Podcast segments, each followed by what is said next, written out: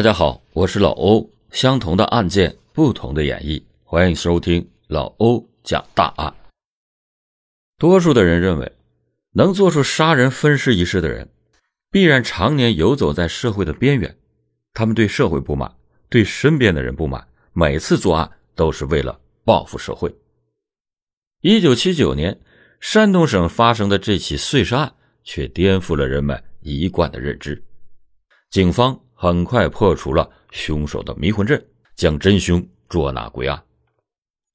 一九七九年十月，一起恶性碎尸案惊动了山东省德州市公安局。老孙世代务农，一辈子勤劳朴实，眼瞅着半截身子埋在土地里的年纪，都没离开孙家河崖村。这天，他就同往常一样，一大早就起了床，在村子里溜达。这会儿的天刚蒙蒙亮，村子里的狗叫声此起彼伏，似乎有什么事发生。当走到河边时，他闻到附近的臭味实在是刺鼻，还以为是谁家养的狗崽子没活下来，直接扔在了这儿。可是，当他走上前一看，映入眼帘的一幕直接把他给吓傻了。哎呀，这这这死人了！赶紧来人呐！老孙发现的是一具泥浆模糊的碎尸。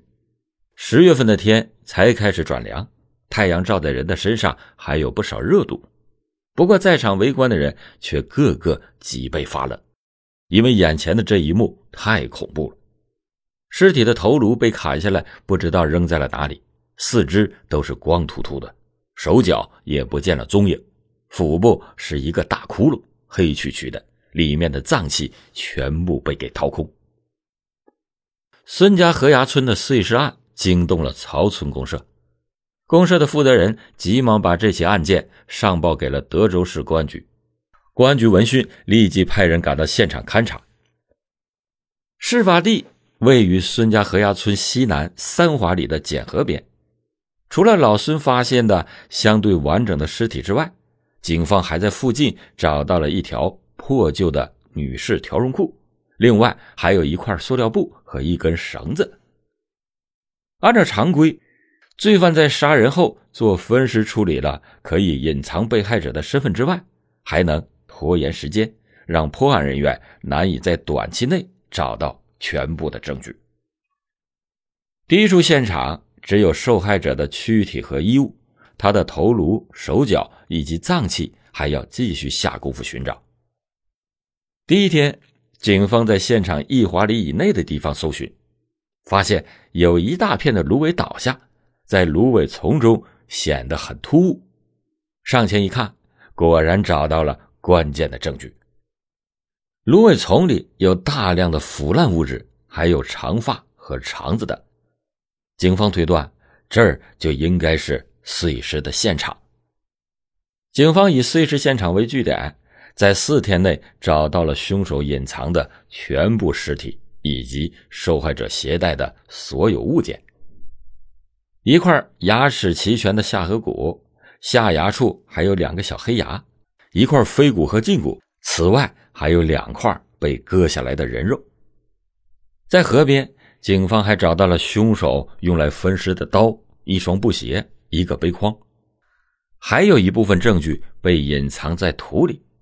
筛过以后，警方得到了一块骨片、两个发卡，还有一块枣一样大的黑条绒布团。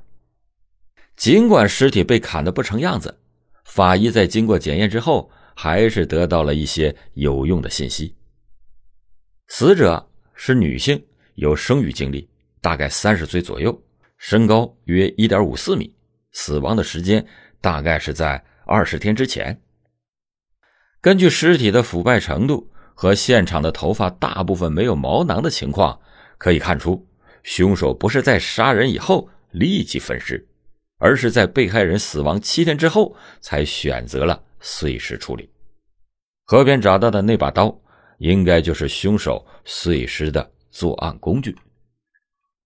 对于警方而言，目前最重要的就是查明尸体的真实身份，这样。才能根据他的社会关系锁定凶手。有了尸检信息做辅助，德州市公安局派出了十二名干警，配合派出所、公安特派员，发动群众审查线索。工作布置后，最终发现有三人失踪。排除了年龄、身高、衣着之后，警方最终决定死者就是孙家河崖大队的孙秀梅。孙秀梅三十岁，有两个小孩，身高一米五多，二十天前失踪。确定死者的身份以后，警方迅速转移到了孙家河崖村，围绕他的社会关系展开了工作。村里的大队干部和村民向警方透露，孙秀梅是去东北和他表哥结婚了。孙秀梅的表哥人在东北，是个光棍。早前，表哥曾经托孙秀梅的母亲给自己说亲，还给了丰厚的报酬。没成想，孙母的事情没办好，把钱给花光了。没办法，为了还债，孙母只能是把孙秀梅许给表哥。而孙秀梅的丈夫自然是不肯，还找丈母娘要过人。后来孙秀梅出走，丈夫梁立成找瞎子算了一卦以后，又出去寻找妻子了。村民们说的都是有板有眼，头头是道，警方都快相信了。忽然有一个新消息，将调查组重新拉回到了正轨。梁家是村里的大户，党支部书记和梁成立是叔伯兄弟。警方疑心村民因此而不敢讲真话，又做了不少的思想工作，这才得到了一些可靠的消息。尸体的确是孙秀梅的，事发现场的条绒裤上有补丁，是因为中元节上坟时。孙秀梅骑车刮破了，在村民家里缝的。孙秀梅的弟媳妇表示，嫂子下牙上有两颗小黑牙。此外，还有村民反映，梁成立曾经多次的家暴孙秀梅。一九四七年十月，孙秀梅被丈夫打断了左上臂，当时还拍了 X 光片。警方将原片和尸体左肱骨对照，发现全部吻合。警方在调查以后得知，现场那把可能是碎尸的凶器刀，在当地是嫁接桑树用的，全村有四十多把。警方就拿着刀具询问梁家人，都被推为否认。后来还是梁家七岁的小孩根据刀柄上的印记承认这把刀就是他家的。眼看着事情瞒不住，梁家也不再嘴硬了。全盘托出了，说现场发现的鞋、塑料布、背筐都是他家的东西。孙秀梅为人朴实，与左邻右舍的关系比较好，社会关系也简单，生活呢也并不富裕，所以不可能是财杀或者是仇杀。随着调查的不断深入，梁成立的杀人嫌疑越来越大。经过村民反映。警方得知到梁成立对妻子一直不好，从两个人结婚以来，就经常的打骂虐待孙秀梅。一九七四年，梁成立甚至用铁锹把孙秀梅给打昏，并且打断了她的胳膊。一九七九年的九月十三日，孙秀梅和梁成立一起去割茅草之后，就再也没有出现过。在这一起案件中，梁成立的父亲梁国俭。不能安然脱身。孙秀梅失踪以后，梁国俭夫妻在村里散播儿媳妇去东北嫁人的流言，来制造烟雾弹，还多次的提供伪证，影响警方判断。至于现场发现的那双鞋子，就是梁国俭的。这起案件中，梁成立杀人，梁国俭让儿子逃离避祸，并分尸处理儿媳的遗体。十月九日，梁国俭被捕。根据他的口供，警方开始搜寻梁成立的下落。经过百般的周折，警方在山东临县找到了已经更名为梁华的梁成立，将其捉拿归案。经过审讯，梁成立对自己犯下的罪行供认不讳。原来，在九月十三日的午饭后，梁成立和孙秀梅在村里西南三华里的芦苇地割茅草。下午两点左右。孙秀梅准备收拾回家，梁成立叫妻子接着挖野菜喂猪，说着两个人就吵了起来。梁成立向来是性格急躁，一吵就要动手。梁成立就朝着孙秀梅的左胸猛击了一拳，孙秀梅当即昏倒死亡。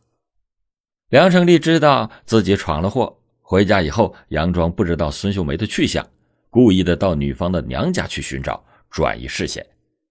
九月二十三日，他就把打死妻子的事情告诉了他的父亲，由他的父亲资助了路费，当天晚上逃跑，假报原籍，改名为梁华，妄图逃脱罪责。而梁国简担心尸体被发现，犹豫了许久，终于在第七天举起了屠刀，向儿媳的尸身上砍了过去。梁国简本想着将尸块掩埋，但是藏尸地靠近河道，终于在二十天之后被河流冲刷出来，然后这桩恶行也被暴露在太阳底下。好了，感谢您今天收听老欧讲大案，老欧讲大案。警示迷途者，唤醒梦中人。